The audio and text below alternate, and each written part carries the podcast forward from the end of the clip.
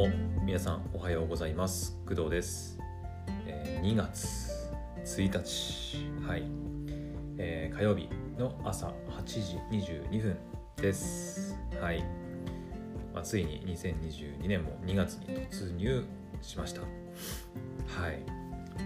まあ2月はね28日間しかないのでね。はい、うん。他の月に比べてねかなり日数が少なくかつ休祝日がね2日もあるということなんで休みも多いのかな、うん、とは思うけど、まあ、そもそも日数が少ないので、まあ、なるべくねこう無駄にしないように過ごしていきたいなと、はい、思います。はい、で、えー今日はね、えーまあ、いつも通り寒いんだけど朝から実はちょっと超個人的な話で嬉しいことが、まあ、あったので少しテンションまあ皆さんにこの声のトーンでテンションの高さが伝わるかはわからないんですがあのはいテンション上がっております。はい、えーでそのことに関してはちょっと別の機会にあの私もねまだその情報をこう知っただけでまだうまく飲み込めてない部分があるんであのちゃんと自分なりに話をそのちょっと解釈するというか飲み込んでからちょっと皆さんにお話ししようかなと思います。はい。で今日のこの配信ではえー昨日の夜ねちょっとだけ言ったんだけど、えー Spotify のクリエイター支援のお話をちょっとしようかなと、えー思いましてえっ、とねちょっと待ってね。えっ、とウェブサイトをちょっと見ながらお話ししていこうかな。えっ、とどれがいいかな。皆さんもね Spotify クリエイター支援とかっていう風に入れるとねえー27日とかなのかな？に出た情報かな？うーんとね結構 Yahoo ニュースさんとかでいくとまあ昨日とかに出てる、はい、ニュースがありましてで Spotify ってまあ皆さんも知ってるかと思うんですけど、まあ、クドラジもそうだしえーっと音楽だけじゃなくてポッドキャストも聴けるプラットフォームになってるんですよね。で結構 Spotify 自身も音楽を聴くアプリというかサービスっていうだけではなくてそのポッドキャストで配信するクリエイターに対してこうどんどん投資をしてあのポッドキャあ Spotify で配信するポッドキャストをどんどんこう充実させていこうっていうふうに頑張ってるわけですよ。ちょっと待ってちょっと鼻かんでいい？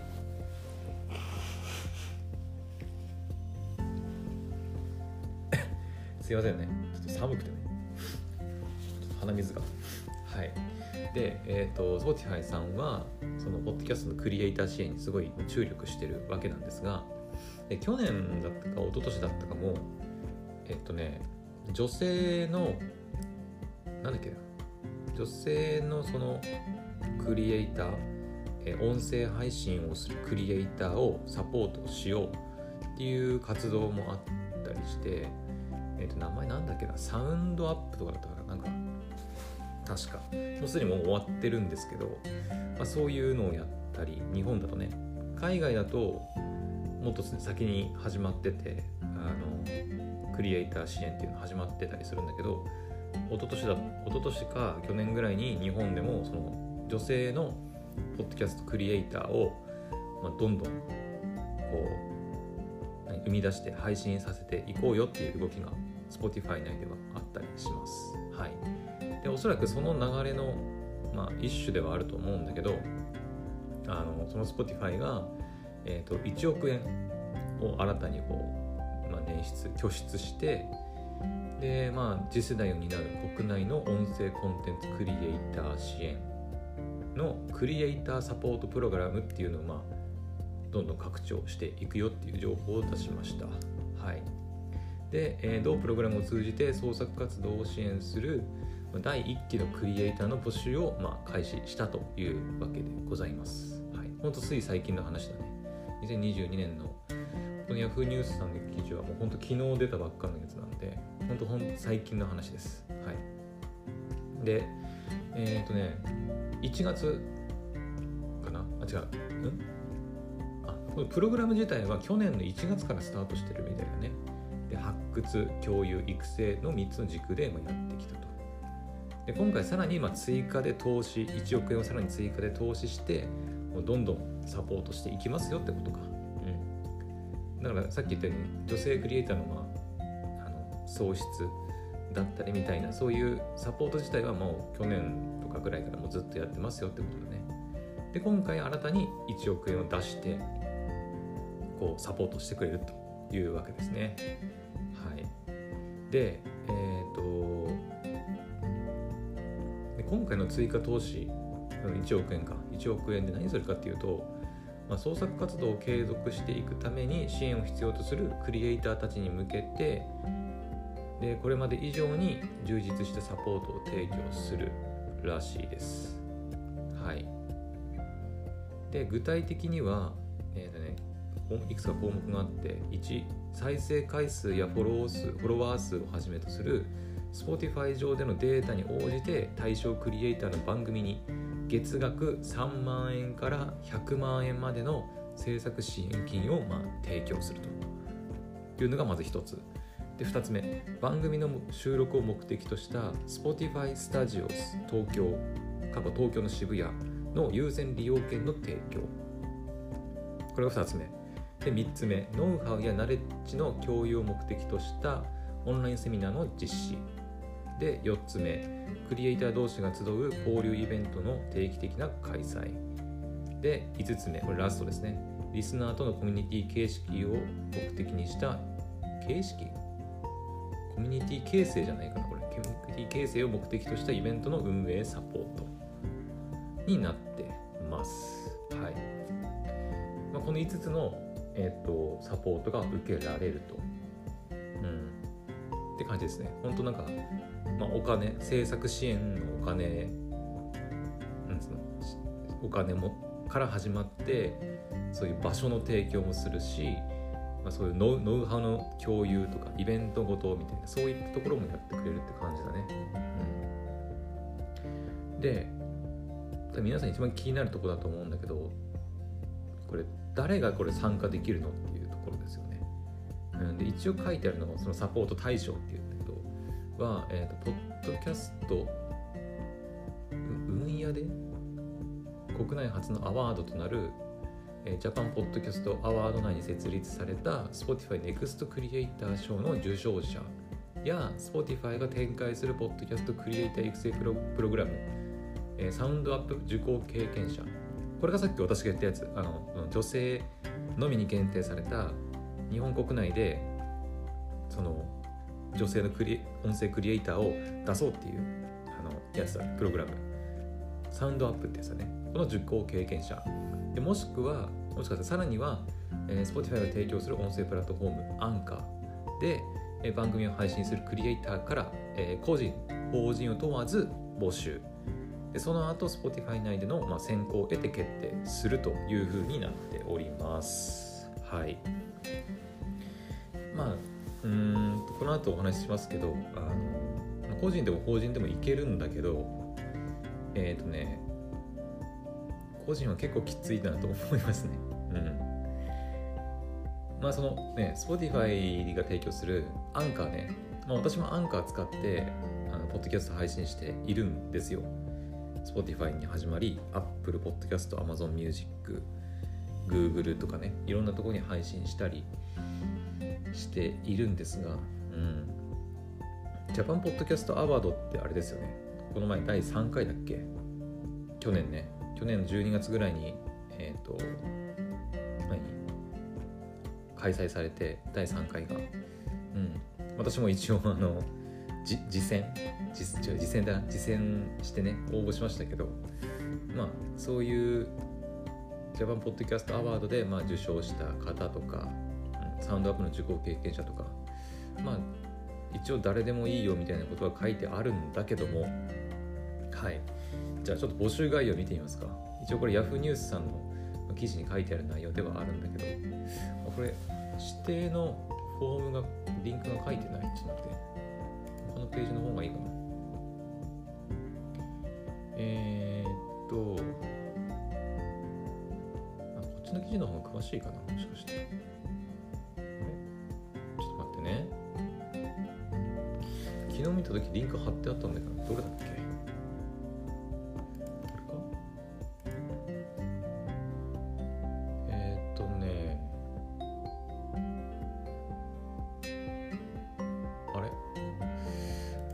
からかリンクがねできたはずリンクっていうか応募ができたはずなんだけどちょっと待ってね。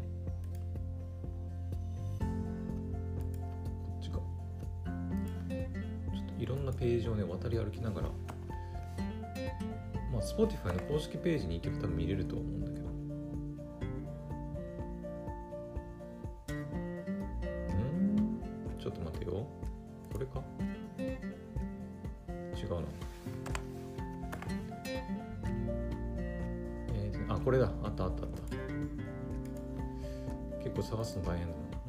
Spotify の多分公式ページとかに行けばいけると思うんですが一応私の方であのこの配信の説明欄にもつけておきますね。はい。結構あの分かりづらいっちゃ分かりづらいんで。Spotify の公式サイトに出るかな。えっ、ー、とね Spotify これかな。でも Spotify のページに行っちゃうとあれだよね。情報アーティスト向け？違うか。まあいいや。とりあえずあの私の方であの多分これアスキーさんだと思うんだけど。アスキーデジタルさんの記事の方にあのリンクが貼ってあったんで、はい、そこから応募できるみたいなんで、はい、一応私の方にリンク載せておきますね。えー、で、話の続きね。えっ、と、どこだっけ？条件ね、条件。これでいいか。あ、じゃあ、アスキーさんのちょっと記事に行こうか。うん。えっ、ー、と、さっきね、その、誰でもまあ応募できるっていう話したんだけど個人法人問わずっていうね話をしたんですが2022年度個人クリエイター向け応募概要とか2022年度法人企業向け応募概要っていうのがまあありますあの申し込みフォームは2つに分かれてて個人向けと法人向けっていうふうに分かれています。はい。で、えーと、両方とも受付期間は1月27日。今年ですね。今年の1月27日から今年の9月末までになってます。どっちも。個人法人どっちも。だから結構長いね募集期間があります。はい。で募集対象ねじゃあまず法人の方からいこうか。私はあんま関係ないかもしれないんでね。はいえーと募集対象新しい番組のあ法人ね。え新しい番組のアイデアを保有して、えー、Spotify が提供する音声コンテンツを Spotify が提供する音声配信コンテンツ配信プラットフォームの、えあまあ、つまりアンカーで、えー、番組の配信を検討している法人利用者です。はい、ちょっと長いんだけど、まあ、つまりこんな番組作りたいんだよなっていうアイディアがあってかつその番組をアンカーで配信したいんだけどっていうこういうふうにというふうに考えている法人企業さんはこの指定フォームから応募するとえっ、ー、とですねちょっと見てみましょうか。応募先のリンク、えーと、Spotify って書いてあって法人企業向けクリエイターサポートプログラム応募フォームっていうのがあります。で企画について詳細をお聞きしたい場合は Spotify から15営業日以内にご連絡いたしますとかって書いてあってえっ、ー、とねそう今回ね居住地は日本に居住されてる方のみの、まあ、応募となったりしてるんだよね。はい、で、まあ、日本に住んでるのかのチェックとかあと番組タイトル、まあ、仮でも OK あとシーズン。あのアンカーでねシーズンが選べる選べるっていうか設定できるんですよ。シーズン1シーズン2みたいな感じで。うん。えー、っと該当シーズン。まあちょっとわかんないけど新しい番組の場合は半角数字で1を。あまあだからまだあの作ってないからね。まだ作ってないからもうすでにやってる番組でもいいと思うんだけどね。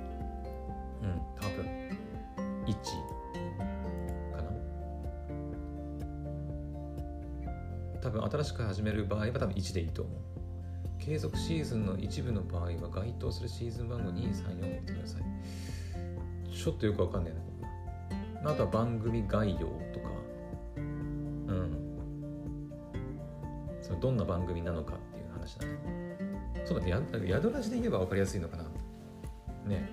宿ラジは一応企業で、まあ、法人でやってるねポッドキャスト番組なんで、まあ、宿ラジで分かりやすく言うと、私がパーソナリティやってる番組なんですが、まあ、ジャパン日本に住んでるし番組タイトルはまあ「ヤドカルラジオ」でシーズンはまあ1かな。で番組の概要はえっ、とまあ全国の民泊とかゲストハウスを紹介する番組。で今回の企画を応募する背景や意図、まあ、そうだね。だから今回その応募して支援を受けることでどんなことをやりたいかみたいなところまで提案しなきゃいけないんだよね。うん、そのただお金もらってヤッホーじゃなくて、ね、その支援金をいただくことで番組をこんな風にしたいみたいなアイデアがないといけないってことだね。はいまあ、ここはちょっと私が考えてもどうしようもないところなんでちょっと飛ばしますけど、まあ、企業さんはそういうのを考えて応募する必要がありますね。あとは番組のホストパーソナリティまあ私とかもうもう一人のねあの宮本さんという方で2人で宿ラジやってるんですけど、まあ、そういったパーソナリティを書くとかあとは想定しているリスナー層とかあとはプロジェクトの予算、うん、これはまあ法人だからこその多分項目だね。ディレクション費用企画演出費とかキャスト出演料編集費カバーアートデザイン費とか、うん、そういう費用的なところ予算。あと予定しているエピソード数。うん。これは新しく作るやつかってことかちょっとわかんないけど。あと各エピソードの長さ、まあ、どれぐらいの長さになるのかとか。あとは関連資料。参考資料企画書サンプル音源とかね、うん、あと会社名連絡先、まあ、同意とでね、まあ、この後個人の方にも触れますけど。ここが一番ねちょっとネックなとこなんだと思うんだけどこれねクリエイターサポートプログラムに選ばれてもろもろのまあ条件にまあ納得いただけた場合ですねあの番組がですね Spotify 独占配信になるみたいです。はい。うん。ここはちょっと悩むところではあるよね。まあ企業さんはいいのかもしれない。個人で私みたいな人だとうーんちょっと迷うとこではあるね。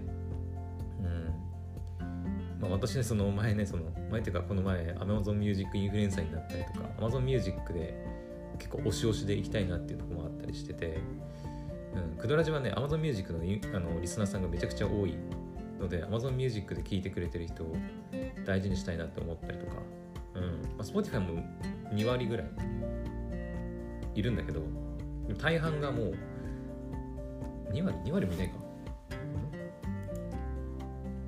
えー、っとクドラジ1割ぐらいだな。ほんで11%しかいないんですけどまあ少なからずいるんですけどでもね Spotify 独占ってなるとどうなのかなっていう気はしてます。うん。法人の場合は分かんないけどね。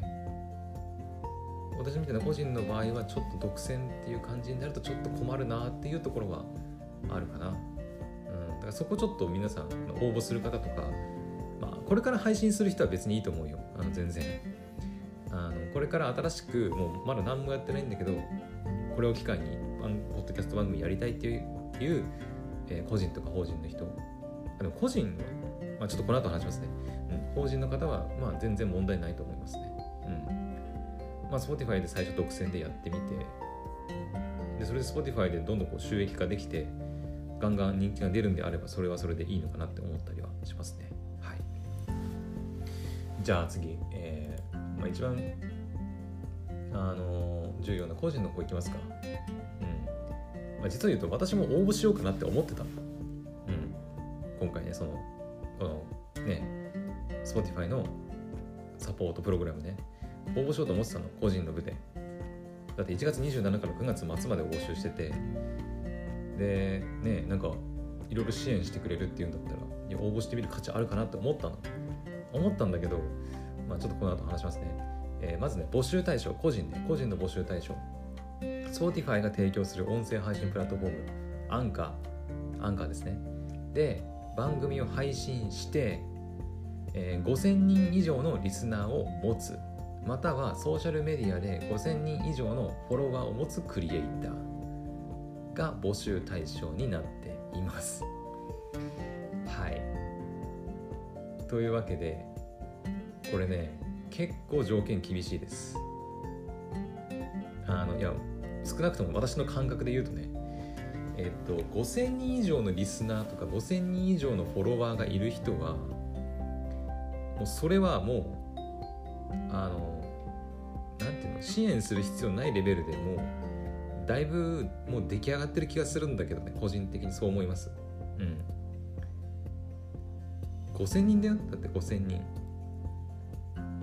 ツイッターとかで5000人フォロワーいるって結構じゃない？だって。ソーシャルメディアってすごいソーシャルメディア。YouTube とか。うん。ポッドキャストで5000人以上のリスナーがいるって結構だと思いますね。うん。個人でやってて。もうそれはもうほぼ人気番組ですね。多分。多分だけど。うん。なのでちょっと疑問湧いた、うん、えそれサポートする必要あんのかなって思ったね。うん。もっと下のあの私みたいなもっと下でもうなんか自利品で頑張ってるようなもうなんか人たちをサポートしてくれるんじゃないんだってちょっと思っちゃいましたね。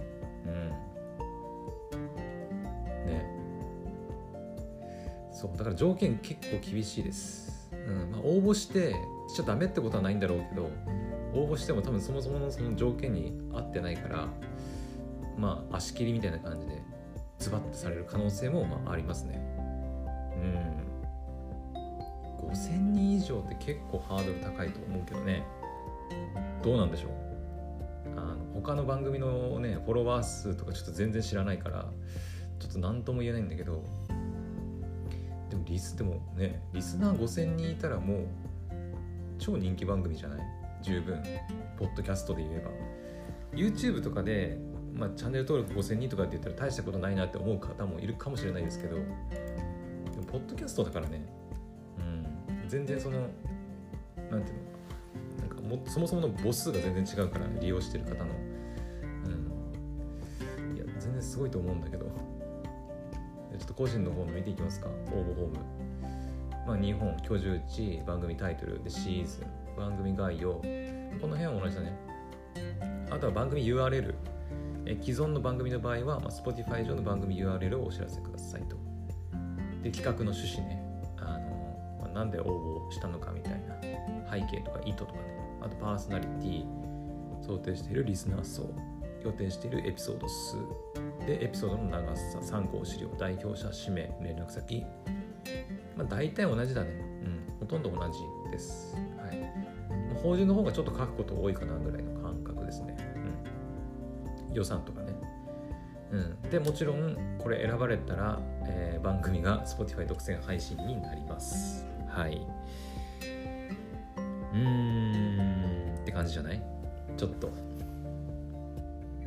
ょっとそうそんな感じじゃない？どどうかな？このクドラジ今この配信をね聞いてる方が音声配信してる方なのかはちょっと分かりませんが少なくともやっぱり私はちょっと微妙かなって思いますね。うん。だからさっきも言ったようにだか5000人以上のフォローリスナーとかソーシャルメディアで5000人以上持つクリエイターってもうそれなりにもううまくいってる番組だと思うんだけどな違うのかな？